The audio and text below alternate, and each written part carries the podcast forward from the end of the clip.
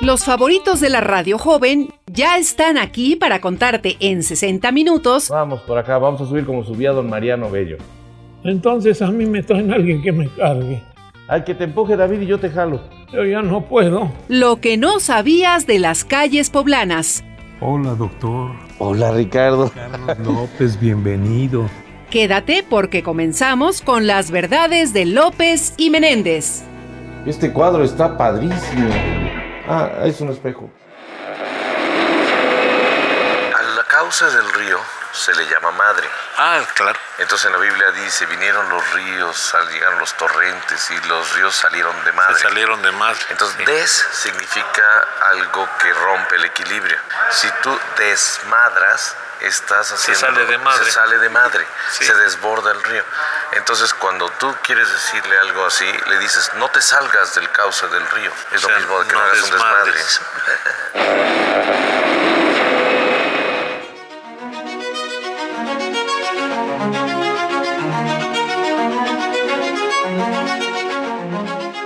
¿Qué tal? ¿Cómo le va a usted? Saludo con mucho gusto a mi amigo, el doctor Carlos López.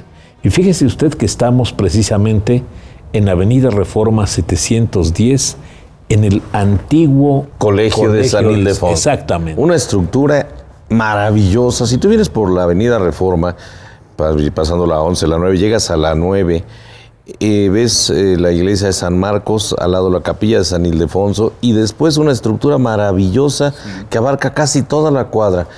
Una construcción neoclásica, mm, pero de verdad hermosa, que solo al verla nos hace imaginar todo lo que hay sí, adentro. que hace todo el conjunto, porque es desde la 9 hasta las 7. Eh. Exactamente, Se y ve- que ha pasado por una No, serie no, no, de, no. de adversidades Sí, y cómo de no. momentos gloriosos también. Esta maravillosa construcción, ¿te acuerdas cuándo empezó? Fíjate que, según, según me comentan, este es el tercer colegio jesuita de la ciudad. Así es, y es uno de los que duraron poco tiempo porque este se construye en 1622 bajo la protección o bajo el impulso del obispo Alonso de la Mota y Escobar, que se llevaba muy bien con los jesuitas. Ellos construyen este, este hospital, convento y escuela. Esta escuela estaba dedicada al estudio, imagínate nada más esto, qué nivel, filosofía, teología escolástica y moral. Sí, claro. ¿Tú sabes cuál es la filosofía escolástica? Fíjate que no. Pues imagínate que esta filosofía inicia en el siglo XIII y es la filosofía que sigue de Santo Tomás de Aquino, una relación entre la fe y la razón. Ellos, los jesuitas, eran especialistas en eso, en unir la fe y la razón. Pero la ventaja que tenía este colegio es que los que salían de aquí ya tenían el derecho a seguir su carrera en la Real y Pontificia Universidad. como pase de directo, México. que era la más prestigiosa. Exactamente. Quien estudiaba aquí tenía su acceso Sí. directo. Pues imagínate la influencia de los jesuitas que ya tenían el colegio del Espíritu Santo, que tenían el colegio de San Jerónimo, que tenían las diferentes instituciones ya aquí y construyen este maravilloso edificio. Ahora estamos viendo solo una parte y qué tal, cómo lo describimos. No, no, no. En este momento estamos sentados cómodamente en unas bancas en el segundo patio, que es un deleite este segundo Nos patio. estamos trasladando al siglo XVIII de Sí, manera e- mágica, exactamente. pero además perfectamente utilizado, porque ahora es la Universidad de la Salud y estamos viendo acá estudiantes de medicina, estudiantes de enfermería. Yo, yo no me imaginé que este edificio fuera tan hermoso, Ricardo. Sí, de veras. de Bueno, veras. más bien, lo conocía antes, pero estaba en muy mal estado. Pero ahora está impresionante. Y fíjate que en peor estado estuvo cuando la guerra de independencia, porque lo usaron como cuartel.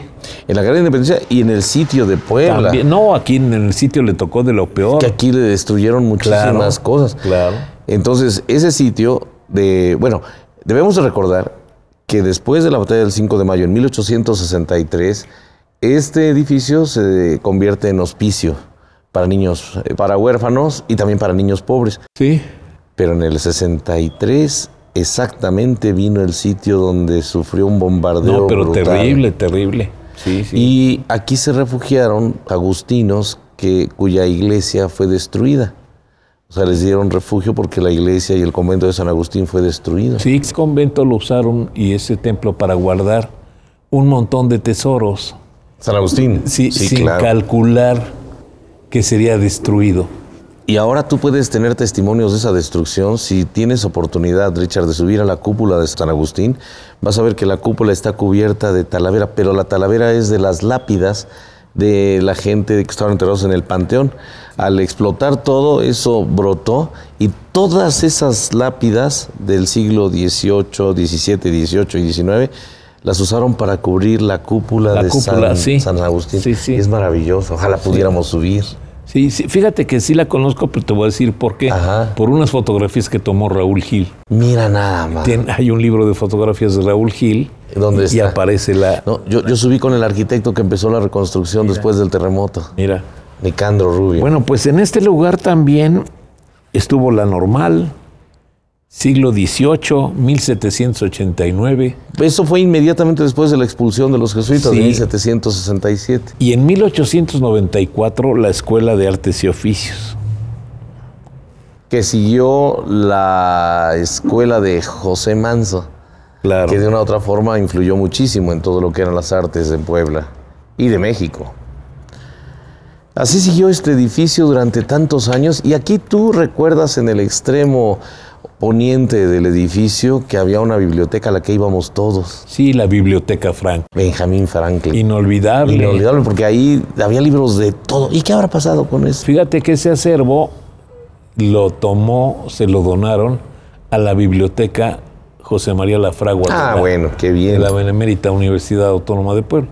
Pues la cantidad de libros que tenía era enorme. O a lo mejor era yo muy joven, la veía enorme. No, enorme, y tenías Eh, tu credencial. Sí, claro, de la biblioteca La Fravi. Por ahí la debo de tener. Digo, de la biblioteca Franklin. Franklin. Esa, estoy... Que se- la patrocinaba el gobierno de los Estados Unidos. Esa- Ah, eso no esa bibli- sabía. Sí, sí. Era, era una inversión de la embajada gringa aquí en Puebla. Qué bárbaro. ¿Y ahora qué hay ahí? Hay una, una secretaría de gobierno.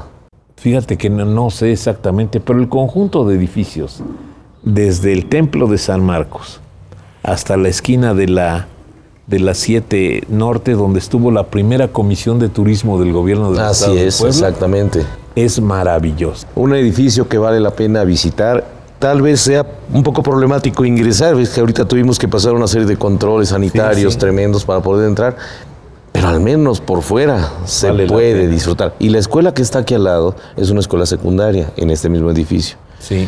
Es hermosa Sí, también. fíjate que la entrada de esta escuela que está junto, donde está el enrejado, Ujú. fue utilizada para la filmación de la serie de Juan Gabriel. Ah, sí. Sí. ¿Qué se supone que es en la De serie? aquí se escapa Juan Gabriel. Era una escuela. Era con- un orfanatorio. Ándale. Oye, la quiero ver. Para que veas. Sí, sí, para ver esa toma. Pues este edificio es, como tantos de la ciudad de Puebla, maravilloso. Uno más de los 2000 y Sí. fracción monumentos históricos de nuestra Puebla de Los siempre, Ángeles. Como siempre dices tú, estas calles que por donde camines hay historia. Exactamente. Entonces, si usted no tiene otra cosa más importante que hacer, le recomendamos que reúna a su familia y venga a caminar por esta avenida Reforma, recórrala desde el templo de, de- San Ildefonso. Bueno, San Marcos. Desde el templo de Está en la San esquina Marcos. y al ladito, ese sí está activo, la de Capilla de San Ildefonso, que era la de este convento y hospital, está inactiva para actos, solo es para actos y públicos. llegue usted hasta la esquina de la 7 Norte y va a pasar un rato verdaderamente agradable observando la cantidad de historia que hay en estos lugares. ¿Y qué tal si caminamos, doctor, al primer patio de este maravilloso edificio? Estamos pasando ahora aquí por un pasillo y estamos ya llegando al primer patio y nos vamos a detener precisamente en estas maravillosas arcadas. Mira qué columnas, doctor, de pura Eh, estos piedra de pasillos. cantera. Imagínate todo lo que pasó por estos pasillos. Sí, no, no, Desde no. 1700 hasta la Es fecha. una construcción maravillosa. Y ahora llena de estudiantes, como fue su fin original. Claro. Y entonces estamos viendo en estos momentos una fuente verdaderamente espectacular y varios estudiantes que están trabajando con sus laptops aquí en este jardín. Oye, que es ya, un ya viste jardín que arriba bellísimo. tienen sus lockers, Ahí algo están. que hace mucho no se usaba. Sus casilleros ahí Sus están. casilleros. Sí, sí, ahí están los casilleros de los estudiantes. Y mira lo que dice la entrada a este lugar. Siendo gobernador del estado el ciudadano general de brigada, Maximino Ávila Camacho, y presidenta de la Beneficencia Pública, la señora doña Margarita Richard de Ávila Camacho, fue inaugurada esta cocina que significa el principio de un importante programa educativo. Es una placa de Talavera muy bonita. Muy bonita en un marco de piedra de cantera y con una inscripción adentro que da el nombre de esta escuela a Margarita Richard de Ávila Camacho, donde dice Escuela de Pequeñas Industrias Margarita Richardi de Ávila Camacho. Sí. Oye, pero ah, vemos unos arcos Y el acá lugar, de el ladrillo. lugar es maravilloso. Con unas conchas de yeso. Sí, sí. Un escenario extraordinario. Y en el fondo talavera amarilla eh, con blanco. Un salón diferente. Podríamos decir que es un auditorio poblano. Un auditorio poblano a donde se pueden observar muchas cosas hermosas. Que, de acuerdo a lo que construyen ahora, este es un recinto de lujo, Así es. absolutamente de lujo por toda esta talavera, todo este trabajo artístico que hay en estas conchas de mampostería, en estos escudos que están ahí labrados que tienen Que son un- escudos originales de los jesuitas. sí, Exactamente. ¿Qué habrá sido esto en la época de los jesuitas? probablemente era una sala de tormento. inventes, si no eran desde No, no, la no, ¿verdad? Inquisición, no, No, no, ¿cómo no, crees? no. No, no, no, Bueno. pero mira nada más qué edificios hicieron. No, no, qué Bueno, que maravilla. este fue por apoyo de Alonso de la Mota y Escobar, pero que le dio a los jesuitas. ¿Sabes cuánto costó la, construc- la construcción de todo el edificio? No, ni idea. 23 mil pesos oro. No, que era, que era una millonada. Era una millonada, 23 mil pesos oro desde ¿Cómo la capilla de San Hilde y del Ildefonso hasta el extremo de, que da De con la la 7 siete norte. norte. Pues mira, recorremos este edificio y a disfrutarlo.